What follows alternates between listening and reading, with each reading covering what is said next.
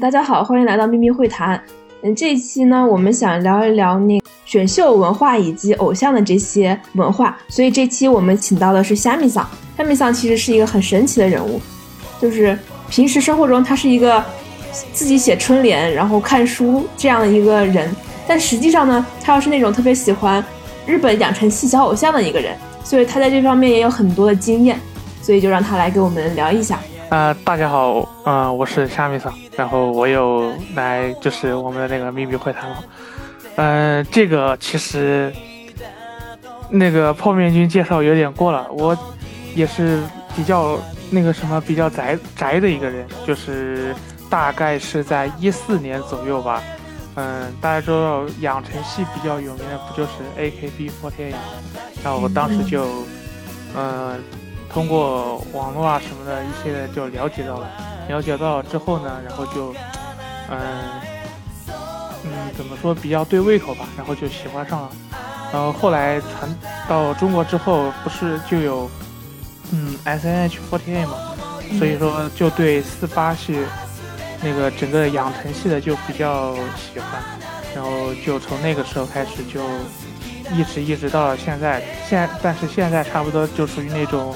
半退坑的状态了，因为平毕业之后工作也很忙，也没有时间去再去关注到这方面的新闻，所以说现在也属于一个半退坑的状态。偶尔的话有个什么新闻，或者说像去年他们参加了呃清理呃创三这样的选秀节目，也会去跟着看一看，大概就是这样。哎，那你最喜欢那个四八里面的谁啊？日本那边你有追过吗？嗯，说到那个 AKB48 的话，我最喜欢的就是渡边麻友。但是他现他是在他他现在就是呃毕业之后，从团队毕业之后，在去年也宣布了说，嗯，永久退圈，就是退出了娱乐圈，也就不再参加活动了，就是感觉就是比较可惜吧。嗯。我感觉他们就是 AKB48，他们出来了之后的，嗯，道路好像有点窄，嗯，我觉得好像我我我印象中好像比较有名的就是那个，就是第一个那个冠军是谁来着？嗯，前田敦子。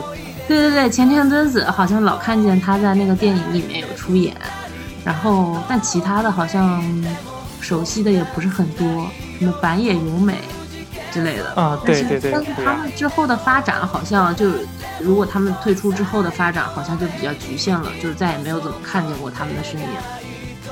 呃，对，是因为这个是他们一个呃偶像文化一个，属于他们那边养成系一个特有文化吧。因为当时是呃，他们制作人叫肥那个我我们就是粉粉丝里面取外号叫肥秋嘛，就是他从。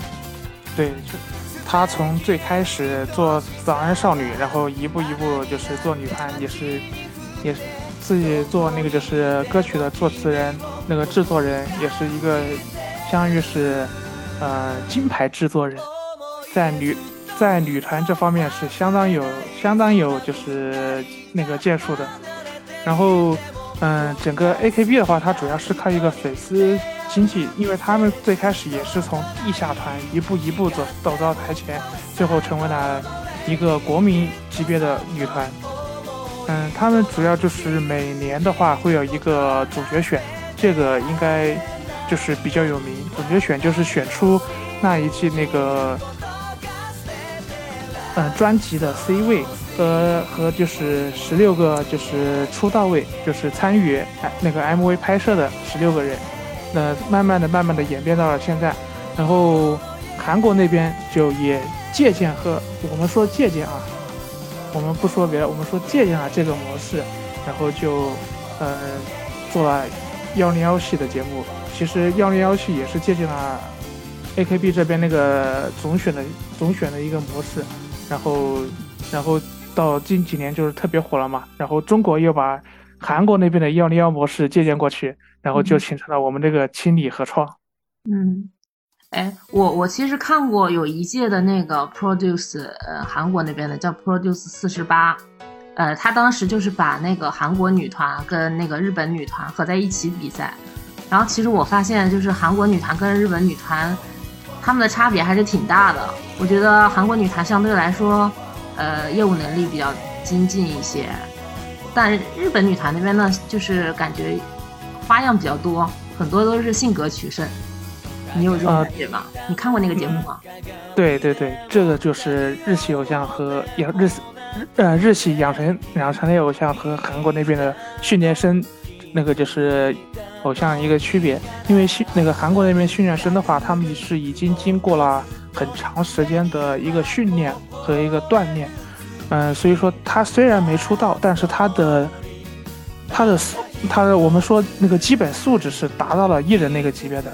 但是日本养成系的话，他们是纯纯素人，他们是从那个比如说那个呃全国招选以报进报那个就是呃报考招录之后，你基本上属于是一个全素人的状态，你可能是感兴趣，但你的歌舞业务水平是达不到的。他是进团之后，慢慢的通过嗯公演啊训练呐，然后再。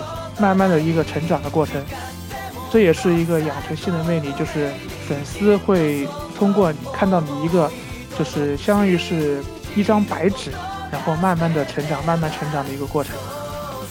哎，那你喜欢这边马友是喜欢他什么呢？就是，呃，首先肯定是因为颜，嗯，对对，因为我觉得每一个泛偶像的人，首先看的话，看舞台看公演，首先看到肯定是因为颜值。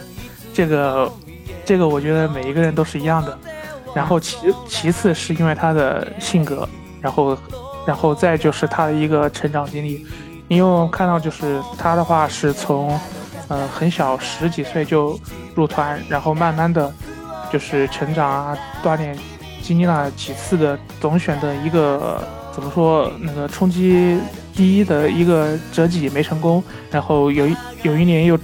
就是终于如愿，然后慢慢的、慢慢的，后来又再次的，嗯，就是整个一整个一个就是奋斗过程。这样的话，其实是对粉丝来说是可以说慢慢的欣赏欣赏他欣赏到他的个人魅力。然后其次的话，他的他的就是表演啊，他的歌舞啊，也是相当的，也是也是相当棒的。所以说。嗯，综合来说的话，所以说全团的话，我觉得他就是正统偶像当中，我认为是偶像的顶点。我有点想问，你有你有为那个东西花什么钱吗？哦，说花钱那个，就是犯 AKB 没有怎么花钱，因为毕竟是在海对面，是在那个日本，所以说这个当时也没有。对，没有，不是也没有这个途径，或者说是也当时也不知道怎么去那个投票啊。然后后来犯了那个 S N H Forty A 之后，是买过买过总选票，买过总选专辑，然后当时也投过票。哎，S N H 你是给给谁投的？呃，当时投的比较比较散。嗯，虽然虽然说我虽然说是呃是一个男粉丝，但是我当时也是 CP 粉，所以说我当时为了自己喜欢的几个 CP，就手心手背都是肉，端水大师每个人都投了。哎，那这次其实，呃，网上那个创四比较火，哎，你有看吗？那个来了好多日本选手。呃，创四就是创四和青里三是差不多前后脚开播的。当时我就看到网上有很多那种那个吐槽视频，嗯嗯，比如说别人什么那个哦频频爆金句，邓超说看到了世界的参差。啊，那你有没有看节目啊？你只是看了一些就是嗯别人制作的短视频是吗？对，但是我没有看节目，因为我对男偶像不是很感兴趣。我 我对我还是比较喜欢那个美少女。就像去年，呃，青年二和创三的话，我都看。哎，我其实比较想问一下，就是像 AKB 四十八和塞纳河他们的这个养成模式是怎么做的？塞纳河是什么？就是 S N H。哦哦，就是这种多人的这种团，他们从一开始是怎么选拔这些人的？到最后这些人选拔完了之后，他们会有哪些？活动，以及到最后他们是就是因为会涉及到什么不同期，不同期之后会毕业什么的，这这个这个路径到底是什么样的？可以说一下吗？呃，是这样，这个关于养这个 AKB 养成系的话，就是其实有一本书叫《AKB48 的格子格子群经济学：粉丝效应中的新生与创意》，是一个日本作家秦中秀成写的。然后，因为我当时也比较喜欢，所以说这本书我也买了的。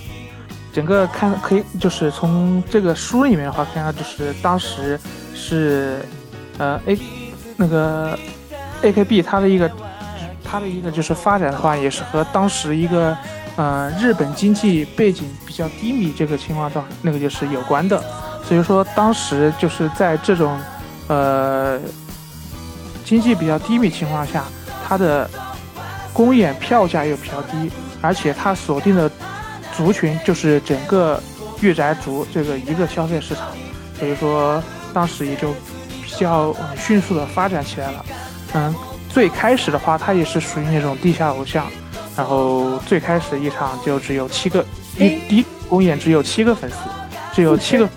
那这些这些女孩子她们是怎么选的呢？就是是有一个这种模式，有个公司说报名，说我来招人了，所以大家就来报名。对，是大家去报名，就普通女孩子都可以去报名。有些我就记得对，他是他是有他是有那个那种全国的一个就是呃招录。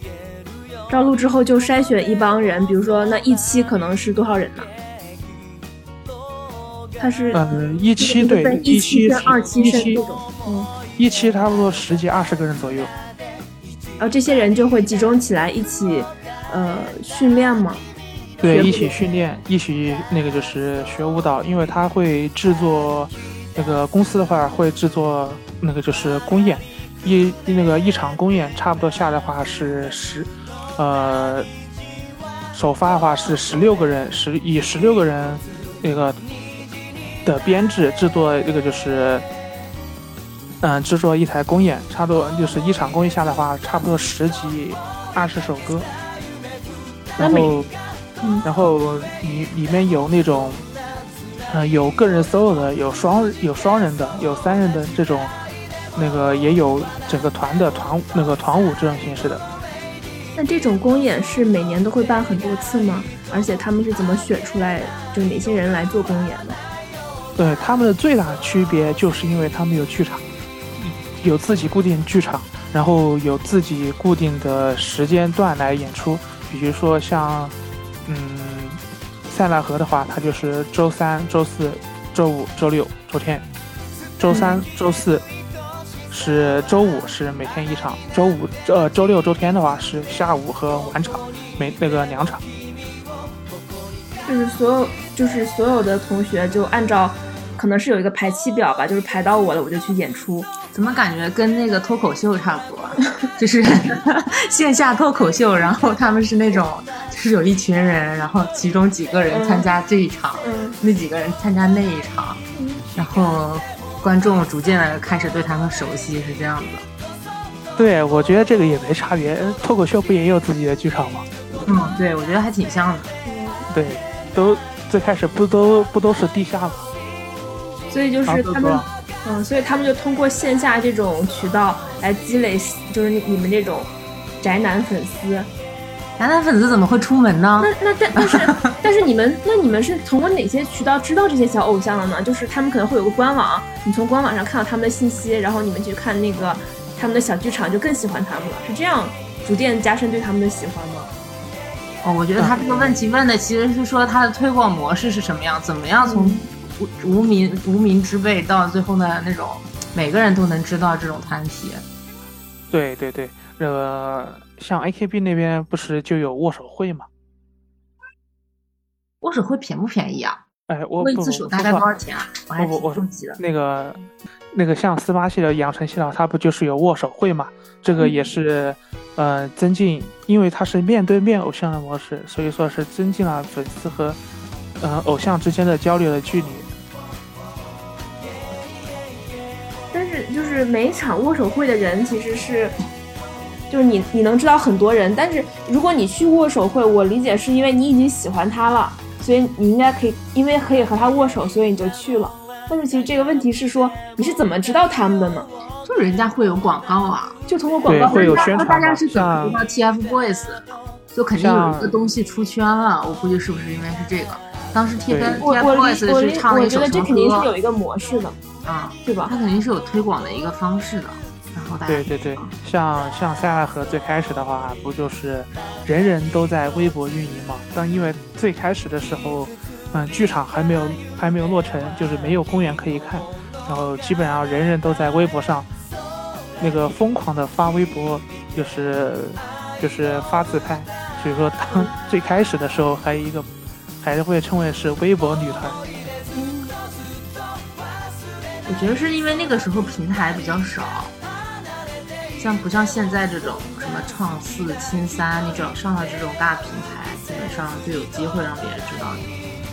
对，而且我觉得是国内和国外的话，对于偶像这一个定义，我觉得也是有偏差的。因为在像日本的话，那边偶像就是只是一个职业，但是像我们国内的话，偶像这个词可能代表更多、更深层次的意义。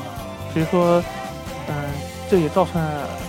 国内的话，偶像这个行业，嗯，也不最开始也不被人了解的一个原因吧。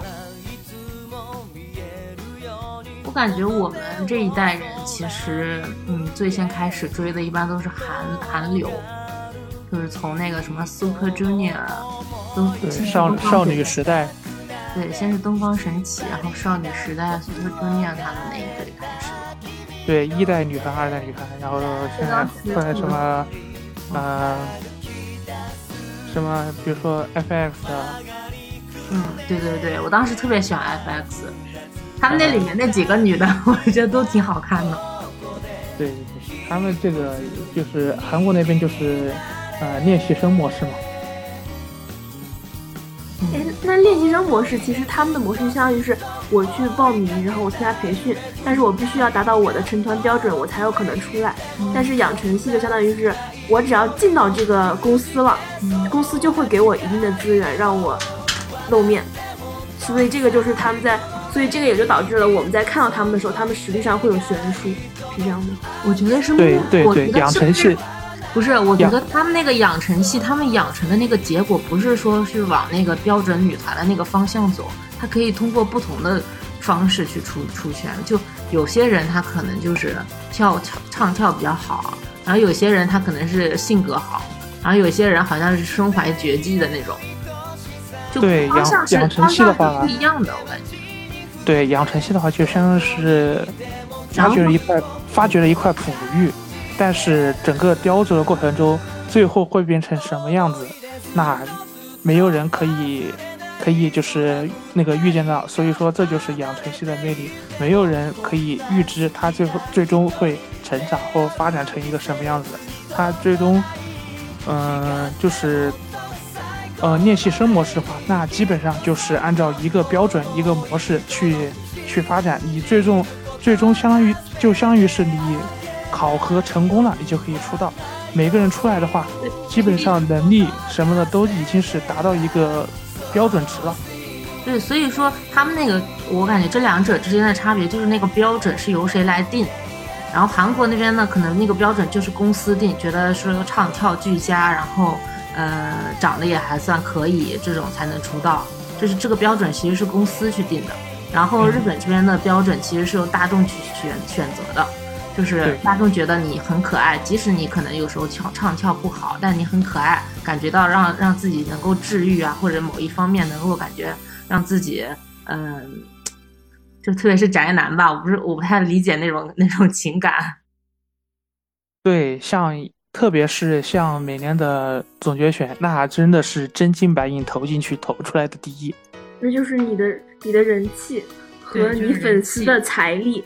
决定了你的地位，对，对，决定了你的下一年的，你顺决定你的顺位和以及下一年的你的资源啊，嗯，包括呃公演的站位啊，以及那个出去演出那个出去演出的出出圈的那个站位啊，包括一等等一系列，就是一系一系列的那对，都是根据就是由观众去选择。对你的人气越高，你总决选的时候，你粉丝投的钱就越多，你的名次就越高。所以说这是一个正循环。然后你你粉丝投的钱越多，你的名次越高，你下一年的你的排名又会更高。哎，那就是因为其实我们知道，如果是韩国的偶像，他们其实可能成团之后再往后发展，大部分就是说我去当 solo 的歌手，那就是 solo 的歌手了。那你这种就是塞纳河和 AKB，他们大就是他们最现在目前为止最好的发展能往哪些方面发展呢？嗯，有很多毕业之后的话，有做演员的，有做 solo 歌手的，也有自己出那个。品牌的像做演员的话，前田敦子她不就是做做演员吗？然后，但是多边麻友毕业之后，他也做演演员了。那个，然后他们是做演员了。然后做歌手的话，就是白夜优美嘛，他不是自己还出了嗯个人专辑，还出了曲叶。然后自己创业的话，就是小岛遥菜，他自己创业了一个内衣品牌。大多数的话。呃，也就回归了家庭，比如说毕业之后有继续求学的、升学的，也有结婚生子的，过普通的嗯职员生活的，这都有。嗯，就感觉他们这种练习其实就是人生中的一段经历而已。然后甚至因为可能他们就是业务，就是比如说唱跳业务不是特别精进，他们可能以后也很多也并不会留在娱乐圈发展。其实这跟那个韩国还是挺大不同的。嗯，就是我觉得啊，哦，那个养成系的，它最大的魅力就是给普通大众，只养成那么一段是吧？不是，我那个给，就是向他的粉丝或者说是向普通路人展示一个，嗯，我，你可能看我觉得我特别普通，我也可以，但是我都可以做偶像，我都可以成功，我都可以经过我通过我的努力。然后达成一一定的成就，我也可以，你也可以，就是给人一种这样这种比较积极向上的这种，这就是恍然啊。对，这就是这就是我觉得那种那个偶像的意义。嗯。哎，那那那个塞纳河这边的发展呢？因为我们可能知道的比较多的就是 D A E 嘛，那其他人呢？嗯，像。塞纳河这边的话，那我，呃，比我喜欢的小偶像就比较多了，而且主要是大师 CP，嗯，就没有就没有说单推某一个人，但他们这边也是最开始的话，也是因为虽然是，嗯，虽然是最开始是和那个日本那边 AKB 那边。也是有那个合作一起做，呃，而且日本那边也派了老师，派了就是当时的那个成员，当时日本的成员，呃，前辈过来。但是最开，嗯，可但是最开始的时候发展也不是很好，呃，在三爱河剧场刚刚落成的时候，也是基本上没有什么粉丝去看公演，嗯，当时可能想不到是下雨了。偶像还要上街发传发传单，然后去 宣做自己做宣传，然后这样拉人过来看公演，也是一步一步慢慢的发展到了现在这个样子。呃，现在也可以说是号称国内不说是第一女团，起码是人数第一的女团。啊，那肯定也不是第一女团。嗯，但是说实话，发展最好的还是一七一八年，当时真的是，嗯，基本上打开电视，用他们老板王子杰说是打开电视看到的全是我们。倒没有哎，我怎么印象中就是我我我我知道 X S N H 里面的一些人还就是选秀节目啊，对，还是或者是一些选秀节目里面看到的一些人。嗯，那。平时好像也没有在其他的媒体上或者是平台上能够看到他们。嗯，出圈的也就那几个。其实我感觉这种模式吧，嗯，还算是比较小众的一个文化。我感觉还是小小圈层人可能去比较了解的。呃，对，而且而且看的话，当时一五年、一六年做这个国内仿这个模式出的女团很多，但是他们后来一个一个慢慢的都做不下去了。比如说蜜蜂少女，就是呃，就是刘雨欣同学他们待的那个蜜蜂蜜蜂少女，当时也是还是借浙江卫视那个大型选秀选出来，然后也是做剧场啊，这个就是模式，最后也是没做下去。哎，你说为什么在中国就做不下去，在日本却做得这么好啊？是文化的，就是这个文化环境不一样啊？对我，我我觉得是因为文化差异，因为因为首先没有中国的话，我觉得是没有，嗯，御宅文化这么一说的，可能大家说御呀宅呀，就是这这就是一个贬义词。当然，就是可能在日本那边也是个贬义词，但是抵触情绪就不像在国内这么大。有人说你你宅你怎么怎么，就感觉这个人他喜欢东西肯定一定不是个什么好东西。嗯，我感觉是因为中国可能亚亚文化的圈子特别少，就大多数还是主流主流文化。嗯，对，不然的话，为什么所有的都说想出圈，想破圈？想接受到接受到就是主流文化的认可，对，所以我说我觉得这种亚文化圈子推广的比较好的，还算是那个马东他们那群人。对，你看像比如说那个，就举个例子，像 B 站最开始不也是做 A C G 的吗？二次就是说你们也别人说二次元，但像他看他像现在的话也是做社区化，各个板块都进来了，什么影视区、科普区。那个就是数码区，嗯，做成这个样子。但是最开始的话，就是完全是面向 A C G 去的，因为它一个东西它要发展，它必须得到资本的认可。那但资本的话，大多数是代表主流。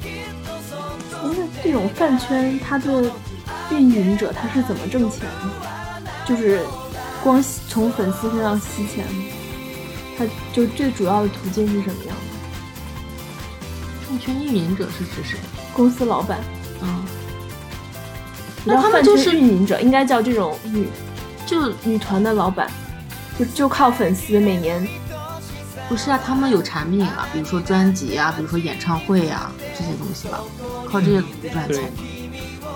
一般的运营不都是靠那个就是出专辑出那个赚钱吗？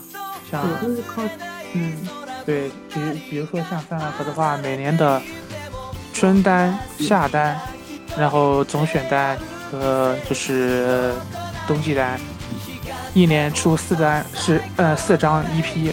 春单的话，基本上就是那个大概多少钱呢？我好关心钱啊！钱的话，这个说实话，这个我也我也没算过，但是这个。嗯，数数额应该是比较庞大的。比如说，它那个就是，我是说一个一个一就是一个呃专辑的话，一张 EP 不就是你三十多块钱了？哦，便宜。但是，对，但是要看那个就是一张 EP 里面的附加东西。嗯，因为 EP 里面它往往是带着握手券的。哦，那就是买 EP 还送握手券。对，相其实相当于是买，还可以。其实其实相当于是你买的不是一批，你买的相当于是握手券，因为一批不值钱，握手券才值钱。握手券可以才才那个就是和偶像去面对面交流。对对对，比如说像下单的话，下单就是一般就是水着单，嗯，就是水着单是什么意思啊？水着单是就是夏天海滩。啊，美女 泳衣比基尼，啊，然后水罗丹，然后里面会有会有那个握手券、投票券，然后比如说他还会玩一些花样，什么嗯做这那个这个版本那个版本的，你买那个买一套里面有四十八张投票券一次性的，然后呃价格也会相应的就是更高有。最高最最多最高那个的话有一千多块钱的，然后也就相当于是你花一千多块钱去买四十八张投票券，去给你的偶像投票。这这个这个就是粉丝里面管这个叫大点，大点。嗯，所以相当于是基本上就是靠这个赚钱。比如说到了年底，年底就会做一个呃，就是 best 五十，嗯，金曲大赏，就相当于是粉丝投票选出你认为最好的那个我最我最喜欢的五十首歌，然后你可以就是给你喜欢。那个就是喜欢的成员去给他投，比如说你想让你喜欢的这个成员去唱这首歌，然后你就给他投投这首歌，也相当于是又挣了一笔钱。哎，那这种线下的握手会，你有去过吗？对呀。虽虽然虽然我从一五年那个就是喜欢这个塞纳河到现在，但是我一次握手会都没去过。他因为他握手会。都在上都对，都在上海，根本就没有时间。然后，当有后来有时间有那个也没有机会。我感觉上海人民还是挺就在上海，对，幸对文化生活生活丰富。对呀，是那个你看是，不光是脱口秀，不光是那个。偶像演出，还有别的一线明星的演唱会，包括还有什么就是乐队的巡演、live house，呃，什么的全都很多。嗯，上海是一个纸醉金迷的城市。嗯，灯红酒绿，纸醉金迷，魔幻上海。那泡面君，你有什么喜欢的女团啊，或者是男团吗？你没有啊？你从来都没有追过这种团体吗？就喜欢过，我又不需要花钱，喜欢过就行。我想说我没有，你就别剪进去了，别骗我。那我最近喜欢的是英雄三。啊，你可以说啊，你可以说啊。我觉得我喜欢这种不算是偶像团体，我可能是喜欢过组合或者是乐队或者是什么，但是没有喜欢，确实没有喜欢过这这种意义上的偶像，就是韩日韩偶像。我记得我喜欢过还蛮多的，反正韩国那边我最喜欢的女团。就是喜欢女团的那阵子，最喜欢的女团就是 F.X。然后我当时他们的歌我都听，每一首歌都听，他们的那个 MV 都听。但是我没有花过钱，我从来没有为偶像花过钱，连一张专辑都没买过吗？对就哪怕是哪怕哪怕是电子 EP，没有。呃，还有一个就是我比较喜欢，就是像韩国那边。他们分一代女团、二代女团、三代团、四代团，他们这个是怎么分的？然后每一代团的代表性，就是划划定这个代表性的女团又是哪些？我其实我其实可能可以大概说一下，但是我也不太知道确切的是什么样子。大概说一下。大概说一下，嗯，第一代女团应该是像那个呃。朴呃李秀丽他们那一代，那那那应该算是第一代女女团啊。对，李秀丽，李秀丽曾经对她曾经是在一个女团当中，是 F N L 还是 F i n c o 还是什么来着？他们那个团体，李秀丽。然后李秀丽是，我觉得他们那个算是第一代。然后第二代比较火的那些呢，就是从呃就是少女时代了吧？我觉得那算是第对少女时代跟 m o n d e Girls 差不多是同期的。然后第三代呢就比较多了，就是像 F.X 啊，嗯，什么 A Pink，什么呃 Miss A，对 Miss A 也是，对那一代算是第三代。然后第四代后来我就没怎么关注过了，就是什么 Red，呃 Velvet，然后还有什么哦 Black Pink 算是第四代吗？那个那个 Black Pink 也算是华沙妈妈木，对，那应该也算是第四代。反正第四代开始我就不怎么没有怎么再关注过了。我关注的还是比较是第三代，就是那个，嗯，呃，FX 那那一代吧。就上一代也没有喜欢过很多。对，说说这些都是初中、高中时候听到的女团，时代的眼泪。你们都我基本上，我要是喜欢一个女团，首先我就我可能是从喜欢其中一个人开始了，然后就知道哦她是哪个团的，然后就会发现他们团里还有其他一些很好很好的人。哦，我当时先最先开始是喜欢的是雪莉，因为她经常拍一些偶像剧什么的，然后我后来就知道哦她呃我后来才发现雪莉是 F X 的那个团里面的，然后我就发现啊 F X 还有。呃那个中国的宋茜，然后我就去看了宋茜的那个综艺，宋茜跟那个倪坤两个人，嗯，特别火，那个他们那个夫妇那一对夫妇特别火。然后当时看完这个，后来我又知道哦，里面还有那个 Crystal，就是呃郑秀晶。郑秀晶后来我也看了她的一些剧，像比如说呃继承者们，嗯郑秀晶也有在里面演。然后嗯他那个里面啊，其实是一共有五个人，还有两个人，一个是 Amber，Amber 今年就是在那个创四当那个呃当导师，对，当导师的一个一个选手，他比较酷的，比较发起团成员啊，发起团成员，嗯，他比较酷。然后还有一个是那个 vocal 大 vocal 叫呃 Luna。嗯，他们俩我我关注的比较少，是因为他们可能他们没有什么太多的综艺或者是电视剧，所以我就呃关注的比较少。但是他们的歌基本上我都会去听。嗯，主要的韩国那边的女团我就喜欢这一个，然后日本这边的团呢，我最喜欢的就是那个蓝阿拉西。哦哦哦。啊，我喜欢他们主要是看他们那个一些嗯呃。其实知道知道他们是因为其中几个人里面有有有去演一些电视剧，像二宫和也，还有那个松本润和呃殷景祥，他们三个经常演一些电视剧，然后我看的比较多。后来呢，我就我知道他们是一个团之后，我就去看了。交给蓝吧和 VS 蓝，然后这两个那个综艺节目，发现哇，他们真的太好笑了，然后就一发不可收拾，然后把他们的综艺都补了很多，发现他们每个人都有自己的魅力。就是你第一眼就除了二宫和也跟松本润吧，剩下三个人可能是你那你第一眼一看觉得啊，这个人怎么长这样，也可以当偶像，为什么他们能红这么久？但是看了他们的综艺，你就会发现哇。他们每个人都身怀绝技，然后特别有个人魅力，然后我我觉得这个是，嗯，日本男团能活很久，然后即使他们，嗯，就岁数很很大了，就他们应该得有三四十岁了吧，依然能够就是在那个娱乐圈，呃，地位比较高的。那种团体，我觉得就是日本团体，就是呃，跟韩国团体不一样的地方，就是我觉得是性格取胜吧。然后他们团体呢，从去年开始，呃，要无限制的休团了。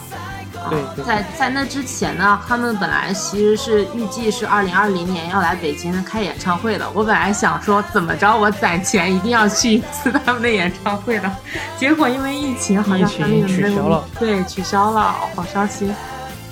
哎，最近的那个创四里面有好多日本选手，其实，但其实 但其实我都没怎么关注创四，就是因为是男的嘛。但是其实我跟泡面君两个人看了好多哎，就不是我而且嗯而且 那个我我在网上看了他们那个吐槽之后，嗯呃我看到有人说是什么，可能这个这个话可能比较冒犯，如果说觉得冒犯可以把它剪掉，说是遍地飘零。无一之地啊？是吗？是吧？也有挺多，我觉得是吧？我觉得亲是，我觉得亲，对对对，亲是不是因为有那个熊猫糖啊？对，那个熊猫糖，嗯，太影响观感了。我也觉得。哎，我的天哪！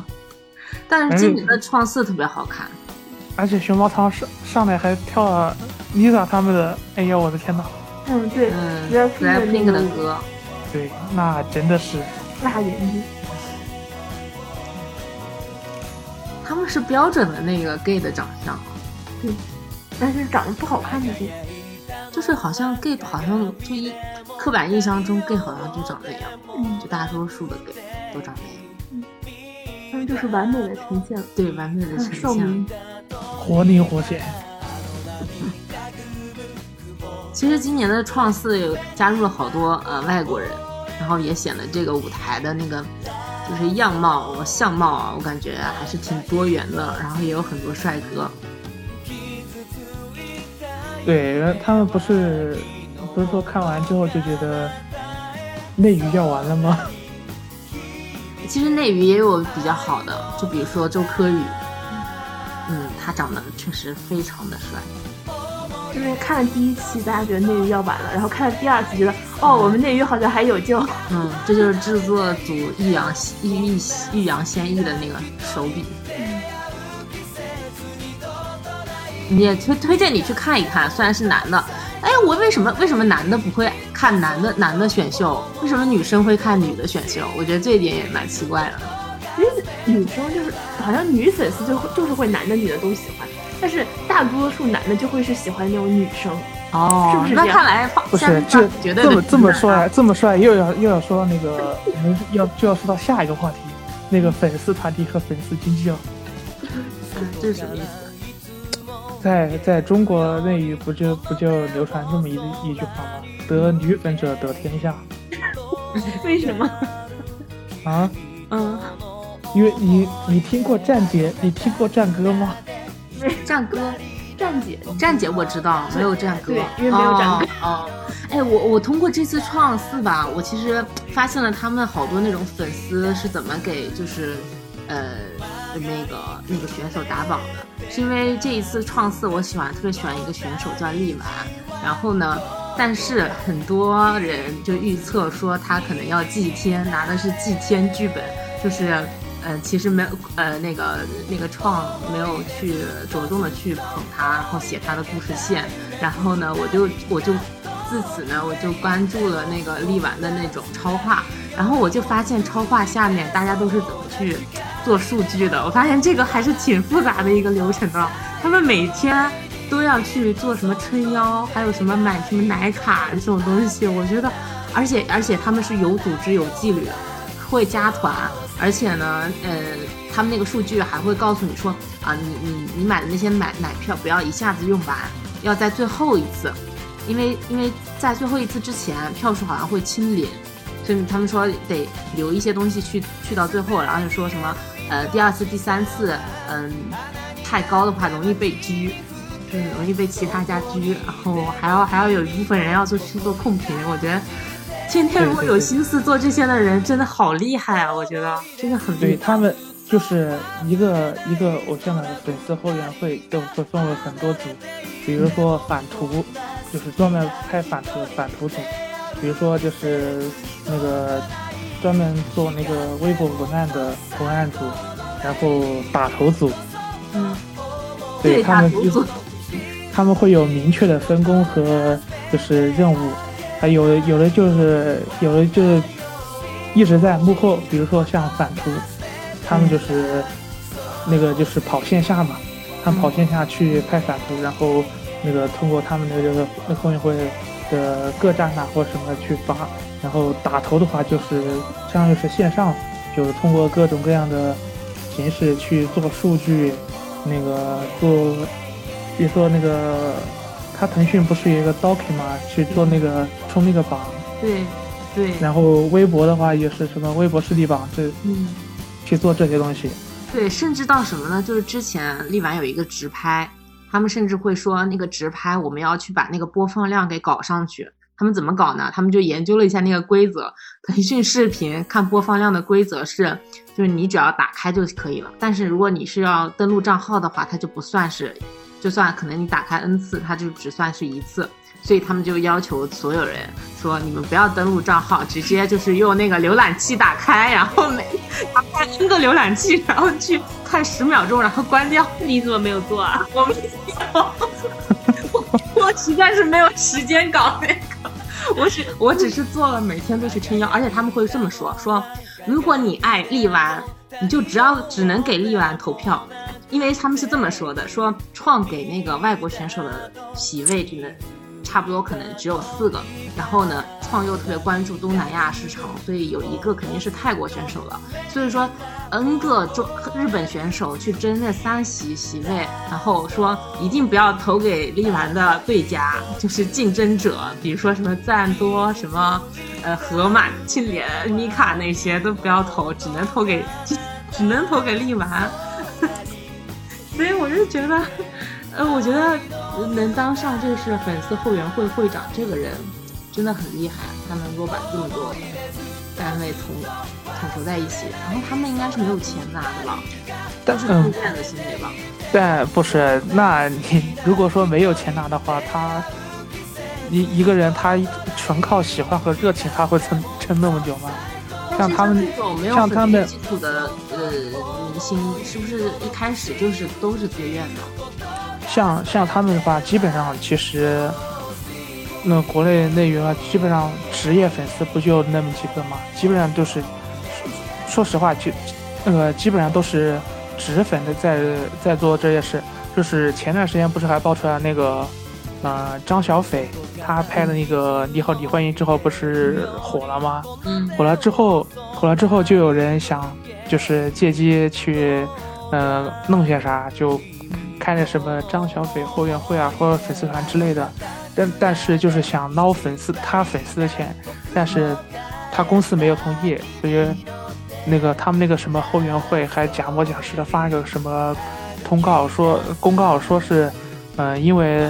官方怎么怎么怎么样？我们把这个群解散，其实就是自己想借机捞钱，然后没有通过官方的那个就是那个允许或那个就是官方把他制止了，然后就是给自己脸上就是面子上下不来台，就是给自己长个脸，然后说是因为这样那样这样那样。其实他们是可以通过这个方式，这个过程当中，他们也可以跟粉跟粉丝去筹集一些资金，然后有些就可能进自己口袋了，是吧？对，特别是需要说你，呃，投钱集资的这种，就出现出出现那个就是，呃，后援会东宝四郎这个事情很多，像，但是因为因为就是。塞纳河它是需要那个就是集资去呃投票的嘛，所以说集资金额也比较大。然后这件事情的话，有人把那个就是会员会长啊、音乐会会长把这个钱卷了跑了，也也就是这个事情也时有发生。像一般那个就是集资的话，还还会出现那个倒灌的情况。倒灌的话，就相当于是啊，我这一期。跟谁谁谁 PK 几次 PK，我为了刺激我的粉丝，我说你投一块，我就跟投一块。但是这个钱这一期投进去之后呢，那个就是投进去之后，我把这钱取出来，到了第二期 PK 的时候，效比如说如果说效果不影响，呃呃不理想，我再把第一期的钱再就是投到第二期里面去，这就叫倒灌的行为，就是给粉丝一个假象，说是啊。其实很，其实那个就是那个很乐观，那个就是其实形形势很好，然后刺激粉丝去继续投钱，然后但这其中的差价就这么产产生了嘛。嗯，挺复杂。对，像那是一几年的时候，嗯，就是 AKB 总选渡边麻友想冲那个第一名，但是那个国内这边投票的话。国国内这边的会员团，他就是相当于是那个后援会会长，他就把之后全那个吞了一部分，然后导致导致多元马友没有就是冲第一成功，当年也是个第二，所以就是这个事情后来贴吧爆出来之后也是一片哗然了，就是这种事情的话很常见，就是相但是在塞纳河的话，像这种呃财务管理制度还比较完备。就是受监督还比较严格，所以说，嗯，基本上一个一场活动，比如说生日会或什么之后，都会会员会都会把账目公开，就是谁谁谁投那个就是哪个粉丝以什么账号那个集资多少钱，谁谁谁集资多少钱一个总额总额，然后比如说我办生日会花那个买什么什么花多少钱，买什么什么花多少钱。嗯，就是把账目明细都给大家看，公示。对，账账目很清晰，而且像那个就是，嗯，比如说团粉的话，那个也会做一个做一个网站去专门，那个就是那个爬取那个就是集资集资那个平台上的数据。对，基本上的话就是这个东西是很难那个就是造假的，但是河外的话就是别的一些那个就是。那个打集打头集资这些东西的话就很难说了。嗯，哎，说到这个，我我突然我突然想就是，因为之前会看到一些新闻，就是说那个小偶像和粉丝或者和那个大粉丝联，为什么就是在圈内会对这个行为特别的呃抗拒，就是好像是不让这样做这种行为的。嗯，因为因为那个有那个偶像有那个就是像。像比较有名的四八系的话，就是有一个禁止恋爱系那个条例嘛，就是禁止你在团做偶像期间与偶像那个与那个就是粉丝私联恋爱等等一系列。因为就是私联的话，就会像因为毕竟那个像四八系的话，它是要靠粉丝呃真金白银去投票去出钱，然后达到他的成那个就是想要的成绩的。如果你私联的话，相当于是违背了这个公平竞争的一个原则，而且相当于是面对面偶像的话，他给你已经相当于是相当于其他的偶像的话，已经有了一个可以面对面交流的一个平台，就是握手会。如果私下联系的话，也是对其他粉丝一个，我觉得是一个不公平吧，也是违反了他那个就是那个偶像管理条例。然后就是再就是禁止恋爱的话，这个应该，我觉得虽然说有人说啊，这个就是很不人权，怎么怎么样，但是基本上所有的偶像团体都是禁止偶像恋爱的。韩国那边恋爱的还蛮多的，日本这边一恋爱就会被嗯好好多老偶像一直到老他们才结婚的。对呀，因为说说呃。可能可能会觉得说那个就是那个说不好听，但是做偶像的话，不就相当于是给你的粉丝一个，相当于是一个，哎，这个词我不知道说好不好，就是相相当于是一个性幻想嘛，是不是？像很多就是把偶像当做自己的男友，比如说男友粉、女友粉，是吧？对呀，我反正我们力丸，我是我是我们我们力丸的粉丝叫丸妈妈妈粉。对，后来后来有什么那个妈妈粉这些的，哎呀，不要拿妈妈了，不要。儿子恋爱无所谓的，当 gay 也无所谓。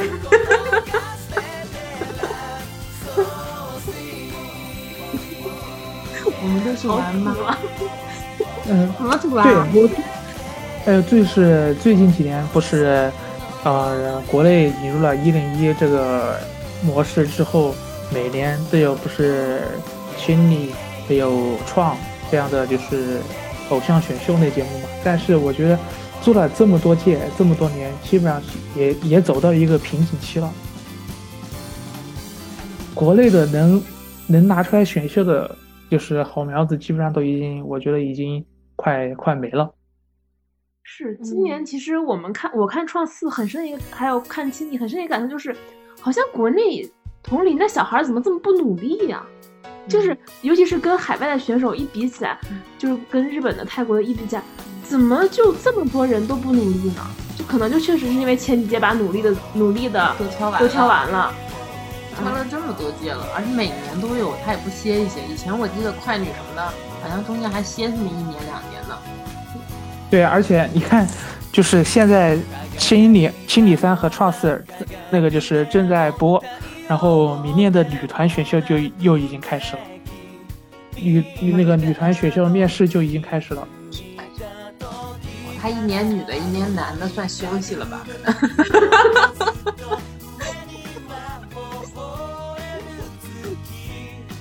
反正我觉得今年的那个几个日本的。真是注入了新鲜血液。泰国的也不错呀。嗯，泰国的那几个也不错。嗯，确实，真的挺挺有意思的。也让大，也让我们国内的男孩子有一点危机感，意识到一下自己的问题。嗯。所以不不就是感感受到了世界的参差吗？嗯。那你说 TFBOYS 为什么？还有时代少年团，他们就他们也算是养成系吧，对吗？就是从小就算是大家从小看着长大的，那他们好像就长得就是发展的很正，就是都找到了一些自己的路。他他们怎么这么特殊啊？都找到自己的路了吗？我觉得好像就易烊千玺找到自己了。王俊凯也找到了呀。王俊凯的路是啥呀？王俊凯的路是演戏啊。王源的？王源的路很明显就是唱歌之类的，就是唱歌。对他们他们艺考，他们艺考不都考的挺好吗？对他俩一个中戏一个北电，就是肯定是要演戏的。我觉得是这样的，那个唱跳歌手啊，到最后我觉得，就是除非你真的唱的非常好，能去当 solo 歌手的那种程度，剩余的好像都会往嗯演员方向发展，因为演员可以演很久。嗯，这条路是，但其实其实有有没有感觉，就是现在国内的话，就给人一种偶像的门槛很低，什么人都能都能进。偶像的门槛本来就应该低。我觉得其实不是偶像门槛低，门槛低是当练习生的门槛比较低，但并不是偶像门槛很低，是练练习生能出道的那个门槛低。我觉得练习生是练习生，本来就是所有人都可以去当练习生，但是练习生能不能出道的这个标准，我觉得得卡得很严格。像韩国那边练很久才能出道，不像中国这边练几个月你就可以去参加一个心理创四。如果你长得特别帅，你可能还是还会比较靠前这种。嗯，然后到后面到后面你成为偶像，有一定人气之后，成为流量之后，就会转而去演戏，就给人一种。演员的门槛也很低的这样一个恶性循环，所以说你看近几年的一些电影啊、电视剧啊，都是没有流量就基本上就没有没有什么声音。其实什么？其实其实有时候剧不好看啊，我觉得也有很大程度其实是编剧就不行，怎么就没人说编剧的门槛很低呢？这一点我就特别生气。我觉得编剧真的很重要，就有些演员他可以演。就如果你写那个本子写的很好的话，他他还是能够给他演出来的。是的，就不是说，我觉得很多情况下就是那个台词本身的问题，就是那个编剧的问题。怎么没人说编剧的门槛很低呢？我觉得编剧真的应该好好的那个一下了。我觉得。但但是我们说，大多数的流量他演的剧真的很难，他的演技也真的很差。但是你看，之前鹿晗拍那个《上海堡垒》是，就是都被骂成那样了，喷成筛子了。但是他后来其实拍了一个电视剧叫《穿越火线》，还有一个《再见南河桃》，其实这两个剧本是可以的，这个是好看的。对，而且也没觉得他演的有什么大问题。我觉得真的跟行业有关，就是就是得是那些有有能力且花时间来做做事情。最终其实是可以做好的。对，其实我觉得就是一个剧的好坏或者一个电影的好坏，它是跟多方面都是有原因的。就比如说剧本啊，比如说它的制作啊，比如说对我我只说我只说的是演技，我没有说别的，我只说是演技。对，所以我就觉得就是很多时候我们看到那个结果，但是总是会把炮炮火影像那些演员。我我觉得他们是确实是要精进演技，但是。不能说去掩掩盖其他的问题，但是我觉得这两年比较好的一个趋势是，其实大家对于好的作品是能辨认的，就不像之前对于流量那么追逐了。对，其实大家还是看什么样的东剧本拍的好。对，就比如那个隐秘的角落跟那个沉默的真相，就是大家其实是知道什么是好东西的，只不过就是当当市场里面东西都不好的时候，那。何不看一个就是我比较喜欢的一个人去演的呢？那那不是那这么说话就是，你们就是你们刚刚说的《隐秘角落》《沉默真相》，包括前段时间那个《山海情》，这都是大家觉得说比较好、不错、好比较好的剧。嗯，那这些剧里面都没有流量。其实是有的。其实我觉得白宇就是一个流量。对啊，白宇的剧其实是挺有流量的一个人。哇，他他不是他不是偶像出身的，他是科班出身。白，但是白宇是演耽美剧火的呀，耽改火的。那对，而且那个之前那个《陈情令》不也很好看吗？对，那那个里面不也都是流量吗？对，你说到你说到陈你说到《陈情令》，就没看到去年阿尔七吗？二七是啥？二七是啥？哦，是那个吗？肖战那个事件吗？对呀。然后，肖战那个事件，其实我真的是觉得纯粉丝行为。对，我也觉得啊，真的是还真，肖战太倒霉了。我觉得肖战真的挺倒霉的。真的就是，我觉得真的碰上这种私生饭，还有这种无脑的粉丝，真的特别可怕。对，就他都不知道我做什么是对对人家明星好的，他就敢做。这种粉丝真的是。对。但是虽然说啊，虽然你说他是因为粉丝的原因，但是他没有出来说去管理或者说规范自己粉丝的行为，天哪也相当于他他偶像失格吗。我觉得他这种情况是管理不了的。首先就是因为其实作为肖战来说，他就是一个流量明星，他其实是需要拢住他的死忠粉的他这个时候如果跑上来去轰炮轰他的这些粉丝，其实可能他就变成一个没有价值的人了，因为他当时的价值就是流量。他可能最他能做的可能也就是不说话。就如果是我是他的话，他他不说话的后果也是一年之后的现在，我们再去看的话，也是同样的，就是他没有被他的粉丝抛弃，但是被更多的就是其他人，除他粉丝群体之外的人所诟病。但是但是实际上，你想作为明星来说，我们这种路人粉，就是我们不为他花钱的粉丝，对他来说其实不会给他带来任何价值，就是你只是给他一些路人缘而已。就我们这批人是不给他花钱的人，对不对？我们就是纯消费他的价值。就是说粉丝行为偶像应不应该去买单？不应该，我觉得不应该。我也觉得。我觉得应该。但我觉得是应该就是去抨击一下这他粉丝这种行为，但是不应该连带连连带着就是连坐对对对偶像进行连坐。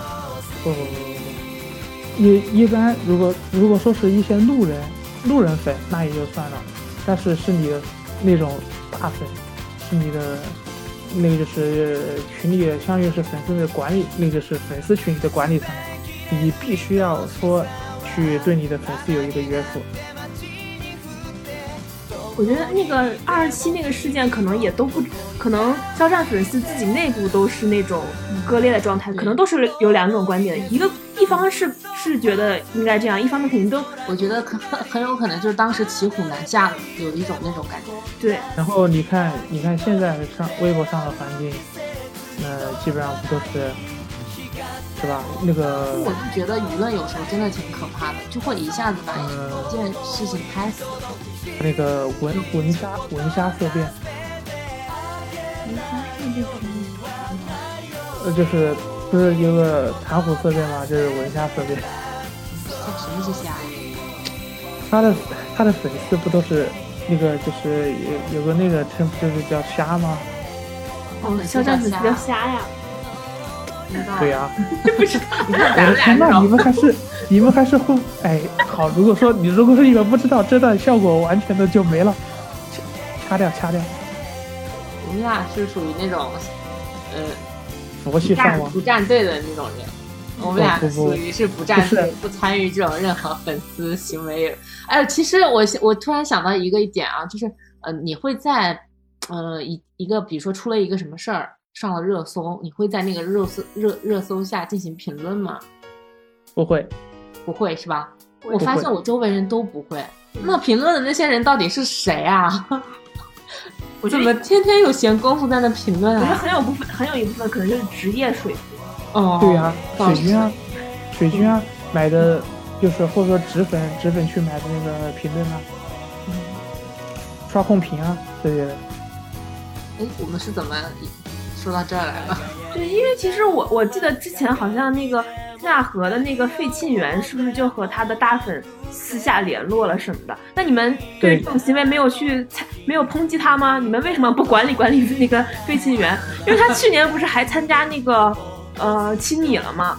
他凭什么还能参加亲你？就是今年还挺可爱的。对啊，就就按照刚刚你抨抨击肖战的逻辑，我觉得他还没有资对我跟不，我跟你讲，他当时他当时是在总选前期爆出了这个事情。当时这个事情爆出来，这个就是当年他还很有希望冲冲击前十六。前十六的话，相当于是那个 top 组嘛，就是可以可以那个就是，呃，前十六相当于是在战和总选里面是最好的名次了，叫那个选拔组。他当时是有希望冲前那个就是那个就是前十六的，但是当时那个事情爆出来之后，那个就是而且实锤了之后，一马音乐会就把所有的旗帜全部撒完了。当时音音乐会也说不参加那个就是这次总选，然后公司也给他惩罚，他自己也出来道歉。嗯，他那年相这个总选成绩相当惨，他的音乐会是没有那个就是相当于是那个散粉，就是个人基本上只有那些票，那个就是后援会票基本上都已经都都没有投。他就是，然后公司也给了惩罚，也就是他自己也出来道歉。他是过了一年之后，第二年，然后再参加中选，然后取得好那个就是成绩之后，然后再再参后来参加就是清理。你就说惩罚期已经过了，惩罚期是一年呗？具体是具体是因为因为总选它是一年一次啊。啊就是这个，这种就是你看，这种是偶像失格的行为，我们就可以原谅他。但是我觉得肖战那件事情，就偶像都没有责任，明天掉下一口锅，我为什么还要谴责他？就是你知道这种感觉，有点双标。我但我也理解，就是谴责他的那些人，我能因为对我我也能理解那些人，他们对那些人是侵害他的权益，但他又没有处去去。他没，他这个怒火没有处去发，他只能就是说发到肖战身上。肖战是个目标，肖战是个靶子，他没办法去对那么多粉丝进行一个什么行为，那他们就伤害肖战。但当时那个不是还扒出他一些黑历史嘛？也比如说他的一些不当言论。谁没有不当言论？没火之前的不当。对，就是我觉得这种就是挖祖坟的那种行为，就是真的挺过分，就是。我觉得，除非啊，这个人犯法了，嗯，这种我觉得确实是。但谁会没有？就是在你还是个素人的时候，谁会没有一点黑历史呢？我觉得太过苛责也不真的。我觉得没有黑历史的偶像可能只有 TFBOYS 吧。哦，王源都不算，王源还抽烟呢。对。但是抽烟只能算不良行为吧？对呀。就是如果说是道德层面，他可能也就是室内抽烟可能是不太好的。嗯嗯。但是，所以，所以最后一直到一直到一年一年之后的现在的话，也只能说是从道德层面去谴责一下，也确实说没有，就是那个可以采采对法律上采取措施。嗯，就今天我们也聊了很多了，那我们现在就收个尾。那你们俩因为都有自己喜欢的偶像，那不如一人推荐一首你们喜欢的偶像组合里最好听的一首歌，我们在节目里发给大家吧。那先师傅吧。啊，师傅，师傅临时查了一下，嗯，那就嗯推荐蓝的一首歌吧，《Love So Sweet》是《花样男子》的一个主题曲，是蓝唱的，然后大家可以去听一听。下面你来吧。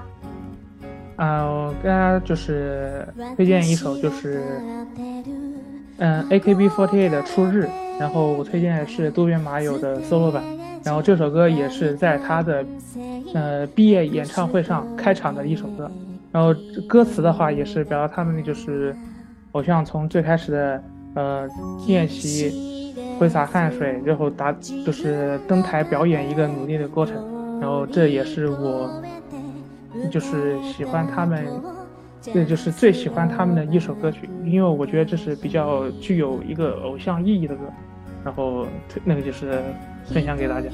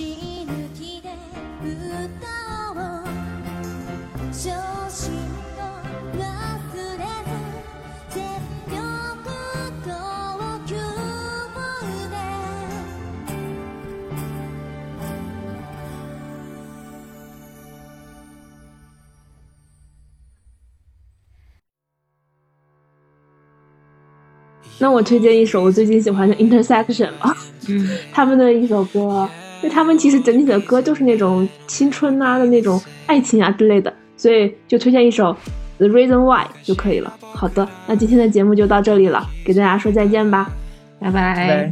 拜拜拜拜。